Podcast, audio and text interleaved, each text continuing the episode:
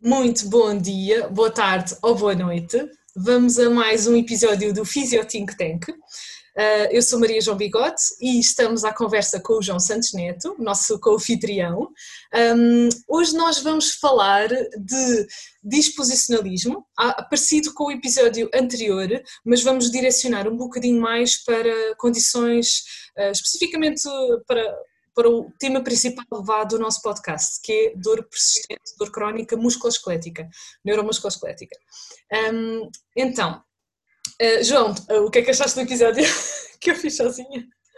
Ah, achei, achei ah, antes de mais, olá, Maria João. Olá. Uh, é, um, é um prazer estar de regresso depois deste período de interregno por, por manifesta incapacidade de gestão de tempo da melhor forma. Portanto, olha, muitos parabéns antes de mais pelos episódios anteriores, a ti e a todos os, os convidados. Uh, pronto, já, tive grandes convidados, grandes convidados. Já, sim, já tive a oportunidade também de dar os, os parabéns a eles, eh, de uhum. facto foram excelentes, excelentes episódios. Um, o, teu, o teu episódio anterior achei, achei muito interessante, muito prático, muito, muito espontâneo, muito genuíno, como é teu costume. Mais, mais ou menos, olha que eu treinei aquilo e depois foi assim, vá, tem de ser desta, foi de um só take, não cortei quase nada, acho que cortei um ou outro erro e, e eu faço aquela coisa bem arrastada da voz, ah, que é bem irritante.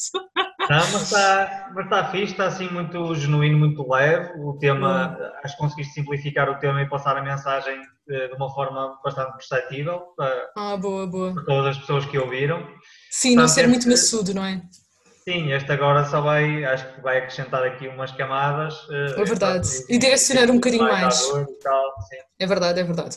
Uma das Mas coisas. Sim, bom. É, ok, boa, boa, João. Uma das coisas que eu queria também aproveitar para dizer aos ouvintes é: nós vamos separar um bocadinho a nossa linguagem. Nós vamos fazer uma linguagem mais de corrente para a população geral, toda a gente que nos esteja a ouvir e que goste de, do tema que nós vamos falar, vamos traduzir às vezes por alguns termos mais simples e vamos usar linguagem algo técnica. Volto a relembrar, isto é um podcast uh, reflexivo, portanto não é bem bem informativo, alguns tópicos eu vou deixar na descrição do episódio, portanto se tiverem também alguma dúvida também podem falar connosco. E então, o que é que eu hei de começar? Se quiseres ver se beber assim alguma ideia. ah, já sei, já sei, já, já sei. É a pergunta. Uh, a pergunta basicamente que as pessoas nos perguntam muitas vezes é porquê é que eu tenho dor? Uh, e então, uh, nós podemos dar já algumas ligeiras respostas, certo? Por, por, alguns, alguns patamares, alguns tópicos. Então, um, muitas das vezes, uh, usando sobretudo o modelo disposicionalista, como vocês devem ter percebido, muitas das vezes nós procuramos simplificar as origens das dores, mas elas não são assim muito simplificáveis. Uh, quando nós nos baguamos, ou seja, tipo lesões agudas, dor aguda, magoamos, conseguimos atribuir rapidamente o significado de dor porque fizemos aquilo, batemos com a perna, partimos o pé, ou seja, qualquer coisa assim traumático é mais simples de perceber. Ainda assim, como vocês perceberam no episódio anterior, a questão da causalidade não é assim tão linear e tão direta, e há aqui algumas nuances que são importantes uh, a considerar. Um, que eu até dei o exemplo da queda e acho que até dava para perceber bem. Mas, por exemplo, já vos aconteceu de certeza uh, vocês terem batido, uh, ou melhor, vocês não se lembrem de terem batido, olham para a perna ou assim, veem um grande hematoma, ou no pé, isto é, isto é muito típico de acontecer, e vocês pensam, eu não me lembro de ter magoado de todo, vocês não se lembram, e tocam no hematoma e notam claramente que é sensível à dor e é, é doloroso.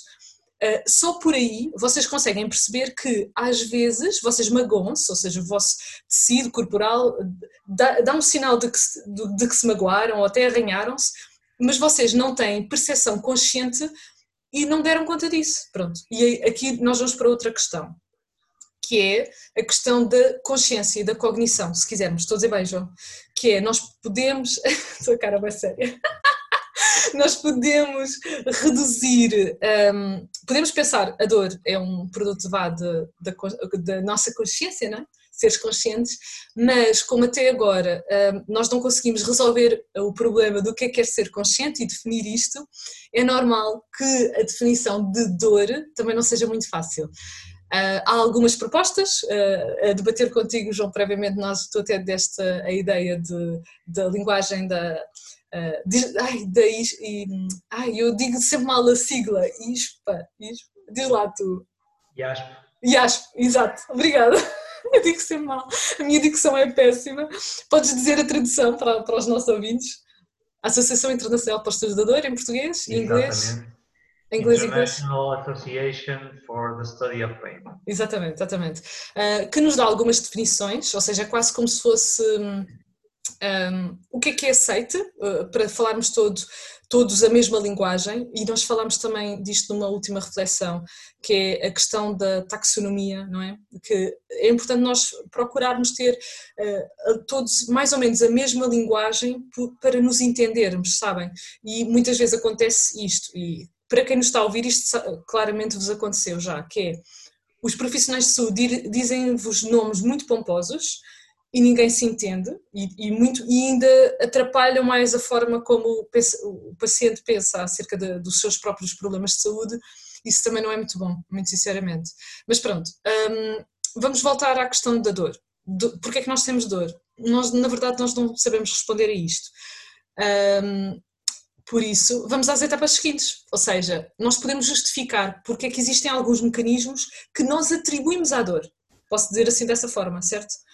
Uh, mecanismos neuroimunofisiológicos associados um, àquilo que nós atribuímos à dor. Mas, na verdade, o termo correto, como acho que o João até já me falou disto, o termo mais correto, esta diferenciação, tem mais a ver com nocicepção e dor.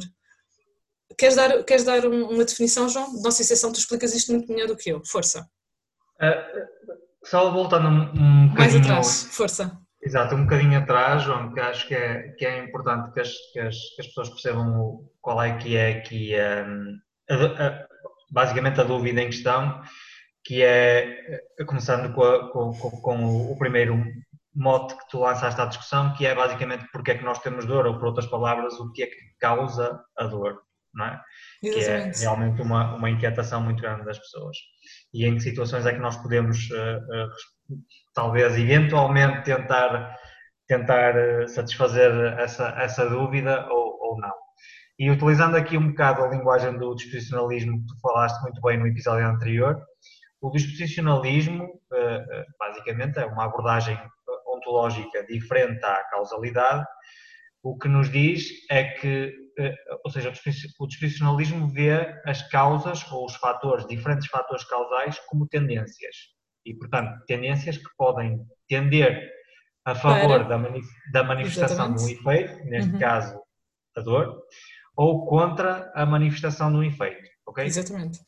Então, o que nós podemos dizer, um exemplo que tu deste muito bem, é que em situações daquelas pronto, mais, mais óbvias e, entre aspas, mais corriqueiras do dia a dia, podemos dizer que existem situações eh, nas quais a nossa exceção pode ser um fator causal forte para eh, uma eh, experiência de dor que nós normalmente atribuímos a um estímulo de elevada intensidade, que é aquilo Exatamente. que normalmente acontece quando nós nos queimamos, quando nós aproximamos a nossa, por exemplo, a nossa mão de uma fonte muito forte de calor, ou quando atingimos o nosso dedo com um martelo.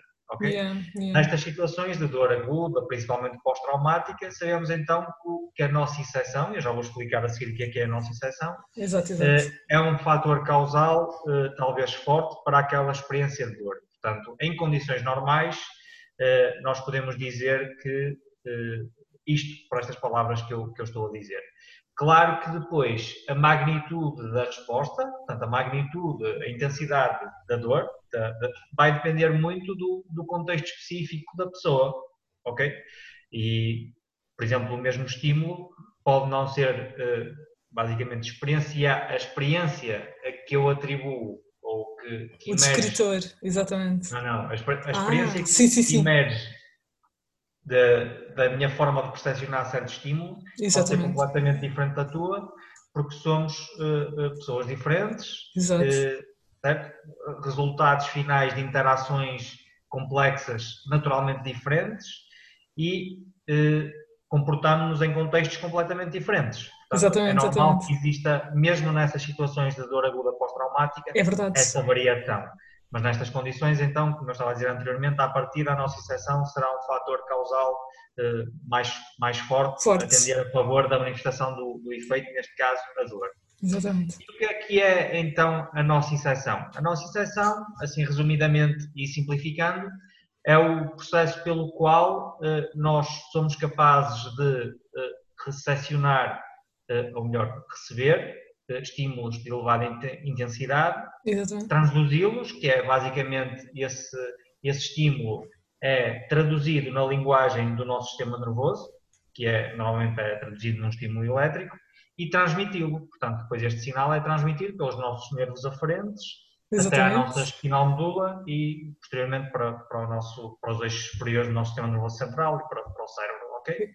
Yeah, exatamente. E por que é que é importante esta, esta, esta diferenciação? Porque eh, uma coisa é a nossa exceção, portanto, uma coisa é este processo em que nós recebemos um estímulo e ele é transduzido e transmitido, outra coisa é a experiência de dor. Ou seja, o que nós conhecemos muito bem é os, são, como tu disseste muito bem, os mecanismos neuroimunofisiológicos da nossa. Uhum. Okay. Que ainda podemos até vir a descobrir mais, ou seja, nós, é algo que é, está sujeito a estudo, exatamente, e que nós já temos um bom conhecimento nesse sentido, mas ainda podemos eh, vir a descobrir mais coisas, não é? Nesse Sim, sentido. Progressivamente, progressivamente temos, temos sabido cada vez mais. Exatamente. exatamente. Outra coisa completamente diferente é a experiência de dor. Como tu disseste muito bem, a dor hoje em dia é definida pela IASP Claro que a definição da IASP é sempre, está sempre sujeita a muito, a muito criticismo e havia aqui, uh, havia aqui muito, muito Sim, a, a, questões que nós podíamos ponderar e a refletir. Exatamente. E que pode mas ser motivo é... de outra, outras reflexões nossas, mas uh, que não, não vamos por aqui hoje, exato. Mas o que, é, o que é certo é que ao definir a dor como uma experiência, uhum. certo? E entrando no campo da experiência humana subjetiva, como tu disseste muito bem, entra no campo da, da da, consciência, certo? Hum, uh, portanto, uh, uma coisa são os mecanismos neuroimunofisiológicos da nossa exceção, dos processos que eu falei anteriormente, Outra coisa e outra dúvida, que era isso que estavas a falar, que é o Hard Problem of Consciousness, Exatamente. é o que nós não conseguimos responder é então, ok, mas como é que estes mecanismos certo, se certo. transformam na minha experiência subjetiva de dor, que é diferente da tua, que é diferente exatamente, de exatamente. outra pessoa qualquer. Portanto, isto é que é o Art Problem of Consciousness. Que nós, Portanto, exatamente, yeah. não sabemos responder a isto. Yeah, exatamente. Yeah. Ok. E portanto, uh, e voltando que... agora um bocadinho atrás, Sim. Uh, nestas situações pós-traumáticas, agudas, nós podemos dizer que a nossa sessão tem um, então um, é um fator causal muito forte para aquela Exatamente. experiência de dor mas que não é o último. começa a ficar um bocadinho mais complexo. Uh, em situações de dor persistente, em que as pessoas têm dor já há muito tempo, uhum. em que uh, a experiência de dor das pessoas e a apresentação clínica de, de, das, das pessoas também se caracteriza por um nível de, de sofrimento, entre aspas, sim, e por sim. um nível de, de interferência da dor diferente. É certo? É verdade, no seu dia a dia, até, até em nível de funcionalidade, ou seja, vai, vai, vai, alternando, vai alterando muito a, a, própria experiência de enquanto ser, enquanto pessoa, ela é, é, é, vai interferindo bastante. Se bem que também acontece em situações agudas, mas como as, as, situações agudas têm tendência a ter uma resolução espontânea, ainda que demore um bocado, quando essa resolução espontânea não ocorre e começa-se a arrastar ao longo de muito tempo, isso vai interferindo muito com a identidade da própria pessoa. Eu acho Exatamente. que podemos, só por aí podemos, é podemos pensar. Yeah. E o que, a, o que a melhor evidência científica disponível nos, nos demonstra hoje em dia é uhum. que nestes casos de dor persistente e nestes casos uh, potencialmente entre aspas, eu vou dizer muitas vezes entre aspas, mas sem problemas. apresentações clínicas mais complexas, sim, sim. esta experiência de dor que é referida pela pessoa já não é tão bem explicada pela nossa, apenas, pelo menos, pela nossa exceção. Exatamente, certo? exatamente. Tem muito mais mecanismos e, e, já estão estudados caso, também muitos deles, essa a questão. Nestes, nestes, casos, nestes casos existem vários fatores causais que interagem entre eles de uma forma não linear e bastante complexa uhum. e que pronto, se depois se, se, se traduzem eh, na, na, apresentação destas pessoas. Portanto, nestes casos, eh, a nossa exceção será, poderá ser, obviamente, um fator causal no meio de muitos outros. Ou Exatamente. seja, a estas pessoas, o que eu quero dizer é que a estas pessoas é muito mais complicado de nós dizermos, ok, a causa, entre aspas, nós. Entre aspas, sempre, porque nunca é, são uma causa, mas, exato. Sim, mas à partida será muito mais falível dizer algo deste género. É verdade, sem dúvida. E é, infelizmente, isso que nós temos tido desde sempre, não é?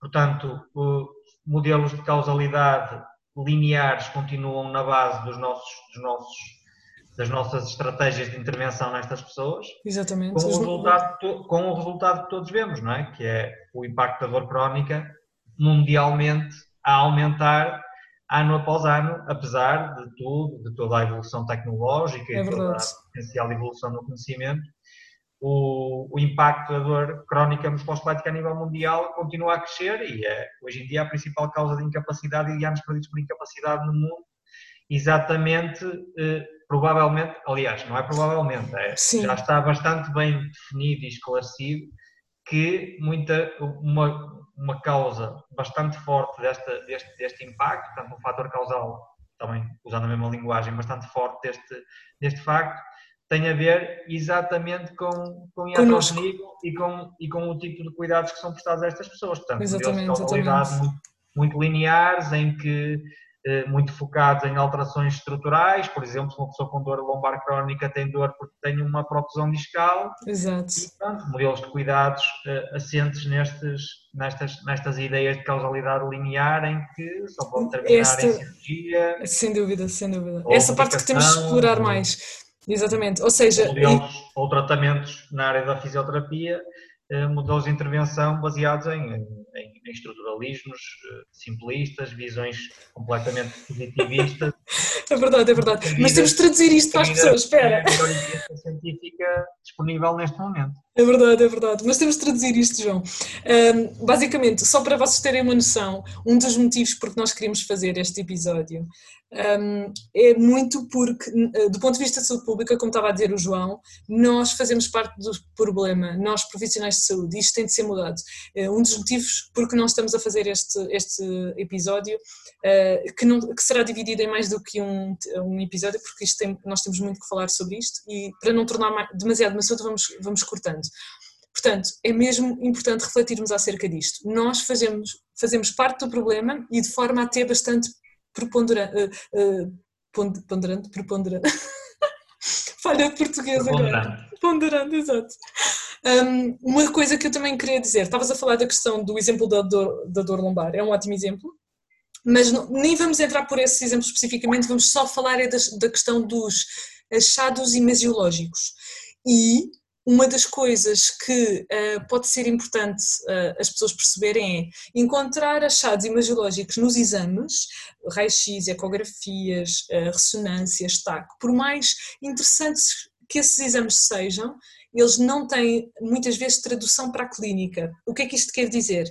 Ou seja, um, nós vemos coisas, achados imagiológicos, temos, vemos características de defeitos de fabrico nossos ou defeitos de, ao longo da nossa existência uh, neste planeta e que demonstra algum, alguns pequenos problemas e algumas alterações, mas que não tem tradução clínica nenhuma. É, é quase como se uh, nós vamos tendo alguns pequenos pequenas imperfeições enquanto ser humano, mas isso não quer dizer nada, absolutamente nada.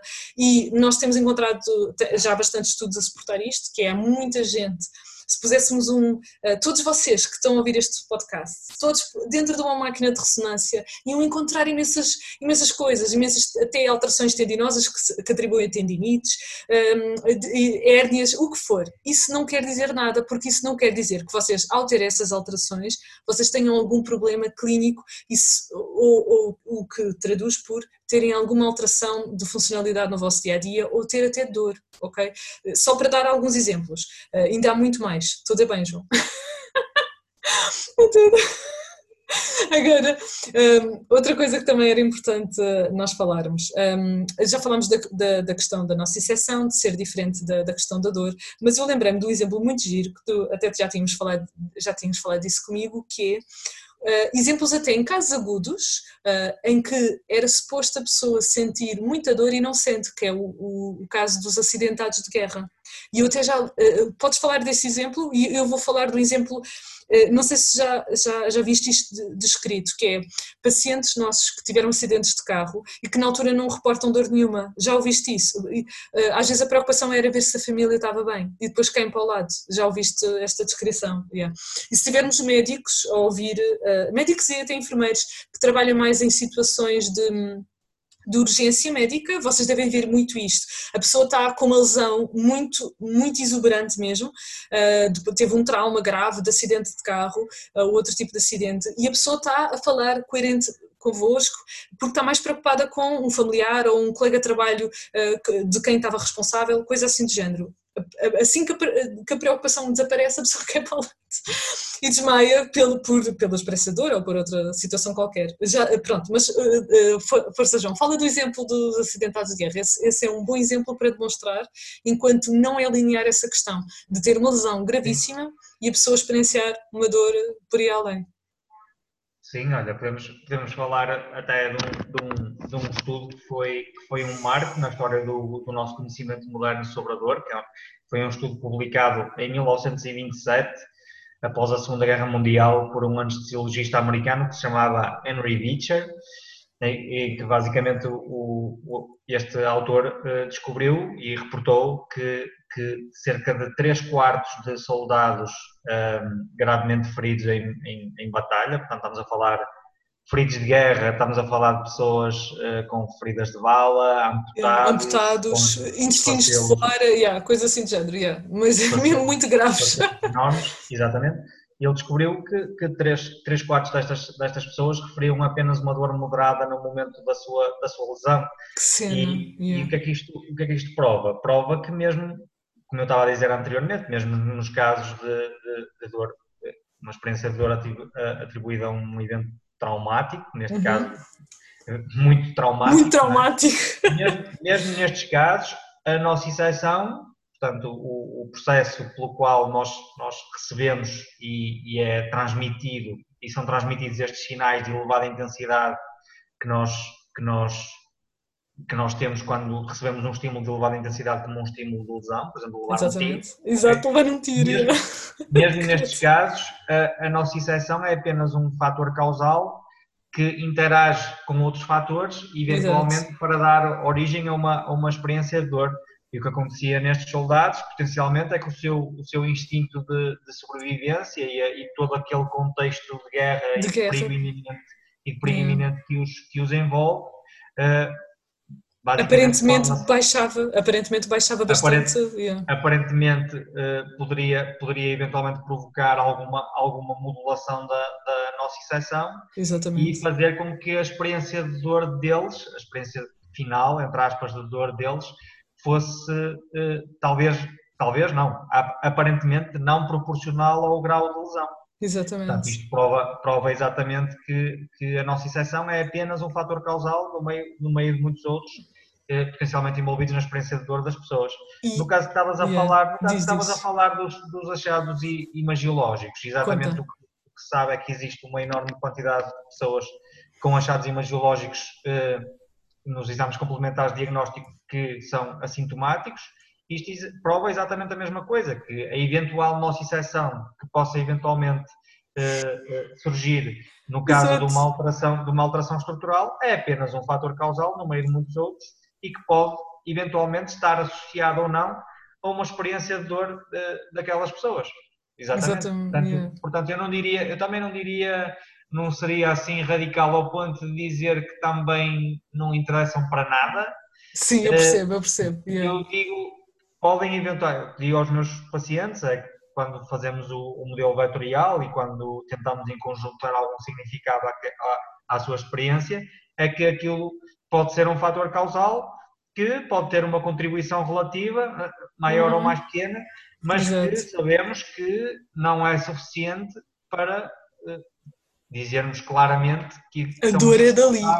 Exato. pela experiência de dor da pessoa, claro que são um fator causal, eventualmente com uma contribuição relativa mais forte numas pessoas do que noutras, exato, exato. a apresentação clínica. Sim, sim, uh, sim. Sim, mas, a apresentação clínica aqui vai ser o mais importante. Se a pessoa não, nem sequer reporta sintomas, uh, lá está, até que surjam sintomas, aí é que fica, nós ficamos mais preocupados. É só, não é? Eu acho o que, é, que é um sim, o, que é grave, o que é grave no meio disto tudo é que, uhum. é que, é que na ausência deste tipo de raciocínio e na ausência uhum. de consideração por estes factos, que estão informados pela melhor evidência científica disponível, o que vemos é que há pessoas que são, continuam a ser sujeitas a, por exemplo, cirurgias a, a, completamente sem, sem, sem, um grande critério. É verdade. Yeah. Eu tenho tantos pacientes que passaram por isso também. Infelizmente, na base apenas da existência de uma alteração, de uma alteração imagiológica. E isto, yeah. isto é este tipo de raciocínio linear, desta atribuição de, de, uma, de uma relação de causalidade linear que, que eu estava a dizer anteriormente, que potencialmente contribuiu de uma forma uh, muito forte para, para, para, para, a maneira como as coisas estão hoje em dia, não é? É verdade, é verdade. E aqui é uma, uma, uma, coisa que é importante reforçar, ainda bem que tocaste também nesse ponto e, e, e tens toda a razão. E, e, é uma coisa que é importante vocês perceberem, ou seja, nós enquanto, nós somos dois fisioterapeutas, né? Nós enquanto fisioterapeutas, nós não, não temos competências para avaliar se uma pessoa tem ou não critérios cirúrgicos do ponto de vista estrutural, ou seja, eh, se a pessoa eh, está em risco de ficar com uma estenose medular gravíssima, etc. O nosso, o nosso dever é detectamos red, red flags que até posso aproveitar para também falar sobre, sobre isso, um, e reencaminhar para alguém que faça uma avaliação nesse ponto, porque nós não temos essas competências. Agora, um, se nós temos conhecimento que um, o único, ou seja, a pessoa tem um sintoma e por acaso tem um achado imagiológico associa, próximo, e é que às vezes nem sequer está muito associado, mas em muitas situações, a pessoa, do ponto de vista de raciocínio, de, seguindo as melhores guidelines internacionais, até acho que podemos dizer isso, uh, há situações em que a pessoa nem sequer tem critérios para ir fazer uh, exames imagiológicos, uh, porque se não tiver os tais red flags, as tais que são os sintomas potencialmente graves de, situ de situações de, de, condições patológicas potencialmente graves, a pessoa nem sequer tem critérios sequer para fazer exame. Portanto, eh, nós, ao encontrarmos eh, eh, achados imagiológicos, torna-se mais difícil e até às vezes complica mais o raciocínio clínico do clínico que está a acompanhar a pessoa e da própria pessoa, de género, olha, encontraram aqui uma coisa e por acaso eu tenho dor na, na proximidade, o que é que eu faço com isto? Agora fico preocupada porque encontrei uma coisa na minha, na minha vértebra e se calhar não é muito relevante. É o problema, é o problema do, do sobrediagnóstico. Exatamente. Está está completamente bem definido. Eu acho que qualquer está, profissional, de saúde, qualquer profissional de saúde que esteja a ouvir este podcast e este episódio vai reconhecer rapidamente o que é que estamos a falar. Portanto, é um problema que está definido, é um problema que existe e há que encará-lo e tentar, tentar, tentar resolver. É verdade, concordo perfeitamente. É uma realidade, é apenas uma constatação de uma realidade, infelizmente. Uhum. É, é mesmo, é mesmo. Muito bem, caras pessoas, caros ouvintes, nós uh, vamos interromper o episódio agora, vamos deixar uh, o, o, assunto seguinte para uh, o próximo episódio, para também não tornar o, episódio muito longo. Espero que estejam a gostar. e acho que por pouco não ouvem a minha cadela que ela estava a começar a fazer barulho. Mas durante. Ai, vão ouvir, vão, já. Ela vai faltar o Ivar. Desculpem. Jurando, olha, ficam com uma despedida dos meus animais. Uh, bom resto de dia a todos. Muito obrigada por nos ouvirem. Um, até o próximo episódio. Adeus.